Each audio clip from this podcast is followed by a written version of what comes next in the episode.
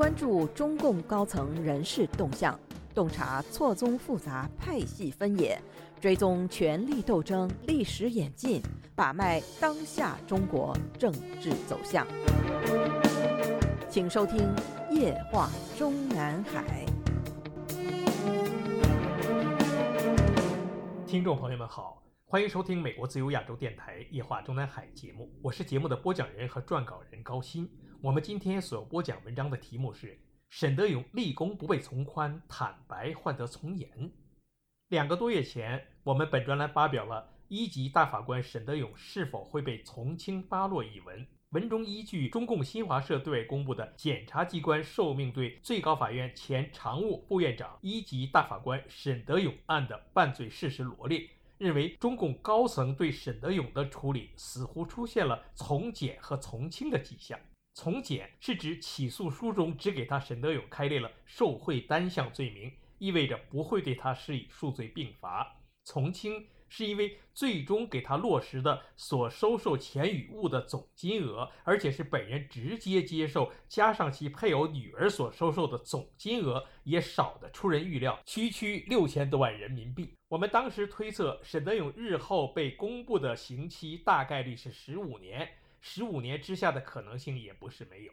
我们当时之所以做出如此判断。是因为按照中共法律中的单项罪，如果是判有期徒刑，最高是十五年；而之所以没有被判无期徒刑的可能，则是因为他的受贿金额，即使是与亲属受贿金额加在一起，而且还是把物全部折合成人民币计入，也比近几年被判处无期徒刑的大小贪官们的受贿金额少许多。因为沈德勇毕竟是中共司法史上，当然也是习近平的反贪史上被司法处理的最高级别的法官，一级大法官，暂时还没有第二名曾经的一级大法官被宣布涉贪，所以我们在过去的文章里只是把他与已经被司法处理的二级大法官相比较，而其中最有可比性的就是曾经担任过最高法院副院长的二级大法官奚晓明。此人二零一七年前后被查出的犯罪事实，也和沈德勇一样，是和家人共同收受财物，折合成人民币的总金额是1.1459亿元，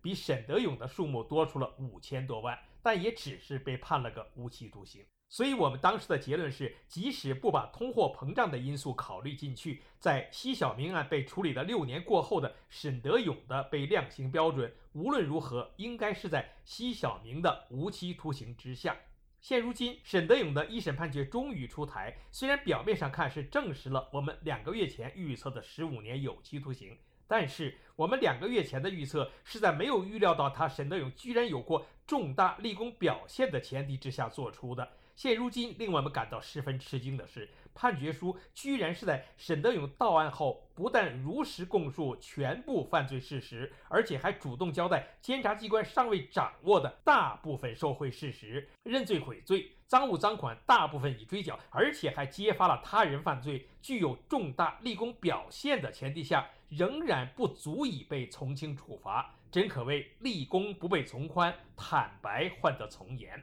众所周知。历年来，中共所有被司法处理的大小贪官中，有记录的抗拒从严者只有一个，那就是前中共中央政治局委员、重庆市委书记薄熙来。他在中共法庭上的铮铮铁骨，在整部中共反腐史上可谓空前绝后。除薄熙来之外，所有被中共当局公开司法处理的老老虎也好，大老虎也好，无一不是认罪悔罪，甚至主动交代办案机关尚未掌握的犯罪事实，云云。但是像沈德勇这样主动交代监察机关尚未掌握的大部分受贿事实者，还是少之又少。大部分都是主动交代了办案机关尚未掌握的部分受贿事实。正所谓从量变到质变，这部分和大部分之间的区别可是大了去了。也就是说，沈德勇被中纪委立案之初被掌握的所谓犯罪事实，仅仅是一审法庭上宣布的六千余万人民币总额的一小部分。如果不是他沈德勇的主动交代，仅凭中纪委当初掌握的那点金额，也许只够判个三五年有期徒刑的。再说所谓的重大立功表现，沈德勇的一审判决结果出台之后，外界评论只好奇被他揭发的那个或者那几个他人是谁，而没有人注意到，至少在习近平主导的十年反腐史上，所有被司法处理了的副省部级以上的大老虎乃至老老虎中，还没有一个被法官宣布有重大立功表现的同时，还被宣布不足以从轻处罚的。如果单是以受贿数额相比较的话，已经被司法处理过，现在正在秦城监狱里服刑的正省部级以上的贪官群中，与沈德勇最为接近的是前甘肃省省委书记王三运。二零一八年十月十一日，经最高检察院指定，由河南省郑州市检察院向同级法院对王三运受贿案提起公诉，说他从一九九三到二零一七年。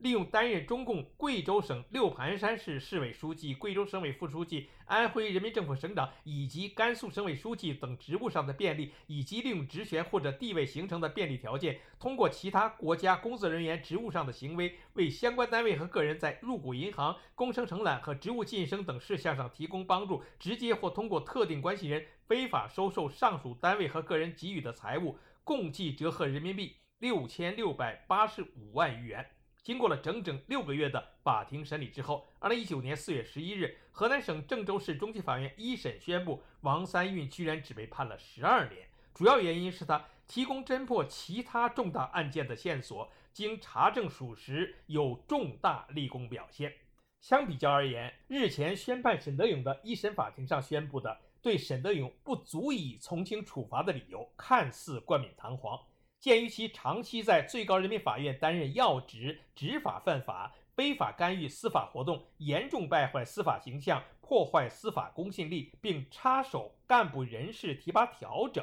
造成恶劣的社会影响，所以依法不足以从轻处罚。如此说来，他沈德勇因为职务的原因，确实比王三运受贿造成的社会影响恶劣得多。但是与周永康相比呢？与孙立军相比呢？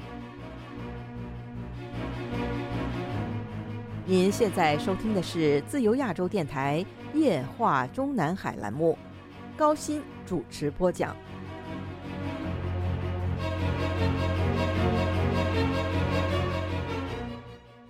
二零一五年五月二十二日，天津市第一中级法院鉴于。中共前中央政治局常委、中央政法委书记周永康案中一些犯罪事实证据涉及国家机密，依法对周永康案进行不公开开庭审理。法庭证实，周永康利用职务上的便利，与儿子和妻子受贿，共计折合人民币一点二九七七亿元，使亲属非法获利二十一点三六亿余元，造成经济损失十四点八六亿余元。致使公共财产、国家和人民利益遭受重大损失。二零一五年六月十一日，天津市第一中级法院对周永康受贿、滥用职权、故意泄露国家秘密进行了一审宣判，三罪并罚，决定执行无期徒刑，剥夺政治权利终身，并依法没收个人财产。周永康当庭表示服从法庭判决，不上诉。照理，周永康的如上罪行绝对是恶劣到了不杀不足以平民愤的地步，但为什么只被轻判无期徒刑呢？天津市第一中级法院当时给出的理由是，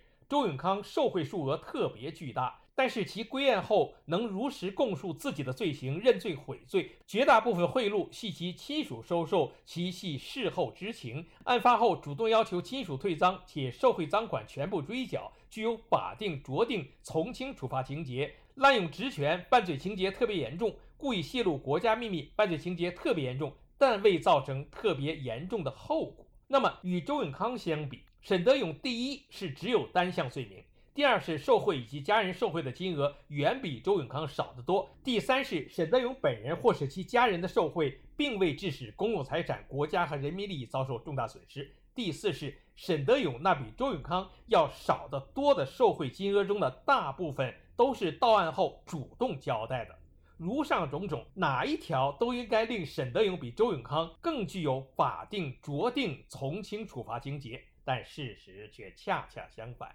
再比较一下孙立军，孙立军被处罚之前虽然只是公安部的一个副部长。但是他所有犯罪事实，仅仅是从中共当局敢于对外公开的那一部分来分析，其社会影响的恶劣程度，也是沈德勇所望尘莫及。更何况，孙立军被中共当局公开宣布的政治罪行，即用孙立军政治团伙所表达的那一切，更是沈德勇从未犯下的。去年七月十一日，我们在本专栏发表了犯了死罪的孙立军是否还会被习近平下令留活口。文中说，仅仅目前已经对外公开出来的三项罪名就足以致孙立军死地。从惩罚和泄愤的角度，也没有必要积累更多的罪名来加重他的刑期和刑种。如今正式起诉孙立军的三大罪名中，只有受贿一项是死刑的。只要是数额足够大，现如今公布的六点四六亿人民币的受贿金额，已经是判死罪的金额了。从杀鸡儆猴和杀猴警鸡的角度考虑，直接把孙立军剁了，最能体现直接听命于孙立军本人的中共公安部纪检组所谓“刀刃向内”的威慑力。从此，那些大大小小的警匪警察们，虽然不大可能全部都改邪归正。及习近平口中的所谓不敢腐，但团伙做事的事情恐怕是要收敛了。但是，若从杀鸡儆猴的角度考虑，留下孙立军这个活口，对那些至今仍然留在台上或者已经平安降落的孙立军的前上级们来说，则随时都有阻吓作用。无论是孟建柱还是郭声琨。只要习近平下决心不再让他们安享晚年，就可以随时从秦城监狱里把被判死缓外加终身监禁的孙立军提出来，安排他再交代出一点上级需要他坦白的内容。日后的判决结果果然如我们所料，受习近平之命刀下留人的法庭给孙立军开脱的理由是。到案后提供其他重大案件线索，经查证属实，有重大立功表现，并主动交代办案机关尚不掌握的部分受贿事实，如实供述全部犯罪事实，能够认罪悔罪，且积极配合追赃，大部分赃款赃物及孳息已追缴到案，具有法定酌定从轻处罚情节。请看官和听众们注意，如上为死有余辜的孙立军开脱的每一句内容，也都是沈德勇认罪悔罪的具体表现。更何况，孙立军到案后交代的只不过是办案机关尚不掌握的部分受贿事实，而沈德勇到案后交代的，则是办案机关尚未掌握的大部分受贿事实。与周永康和孙立军比较之后，首先一个无可否认的事实就是沈德勇的受贿金额。在所有中共大老虎和老老虎中，真可以形容成微不足道，而且还有生拉硬凑之嫌。比如有不法企业主免费提供给沈德勇女儿和妻子使用过的车辆，近二十年来先后有十几辆，居然全部都被按新车价格折算成沈德勇和亲属们的共同受贿金额。再比如沈德勇为官几十年来陆续收受过的一些礼物，除了给他妻子和女儿的金饰。更有一些办公室装潢所用的，全部一并被说成是收受黄金等物，并一律按有行无市的所谓市价折算成沈德勇和亲属们的共同受贿总额。与周永康和孙立军相比较之后，其中一个沈德勇误会从轻处罚的理由，事实上更应该放在周永康或者孙立军身上。鉴于其长期在最高人民法院担任要职，执法犯法。非法干预司法活动，严重败坏司法形象，破坏司法公信力，这几句哪一句不是更适用于周永康和孙立军呢？至于插手干部人事提拔调整，造成恶劣的社会影响这一句，居然也是导致不能从轻处罚的理由，就更加奇怪了。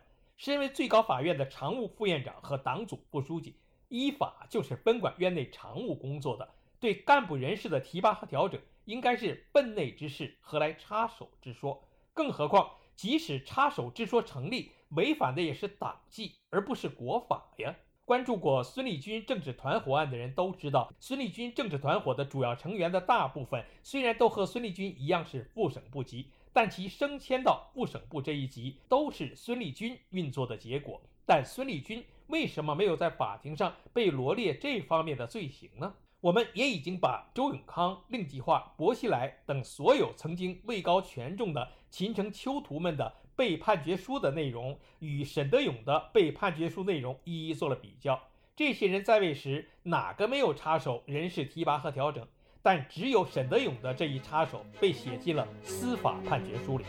何以至死？欲加之罪，其无辞乎？听众朋友们好，我们今天的夜话中南海节目就播讲到这里，谢谢各位收听，我们下次节目再会。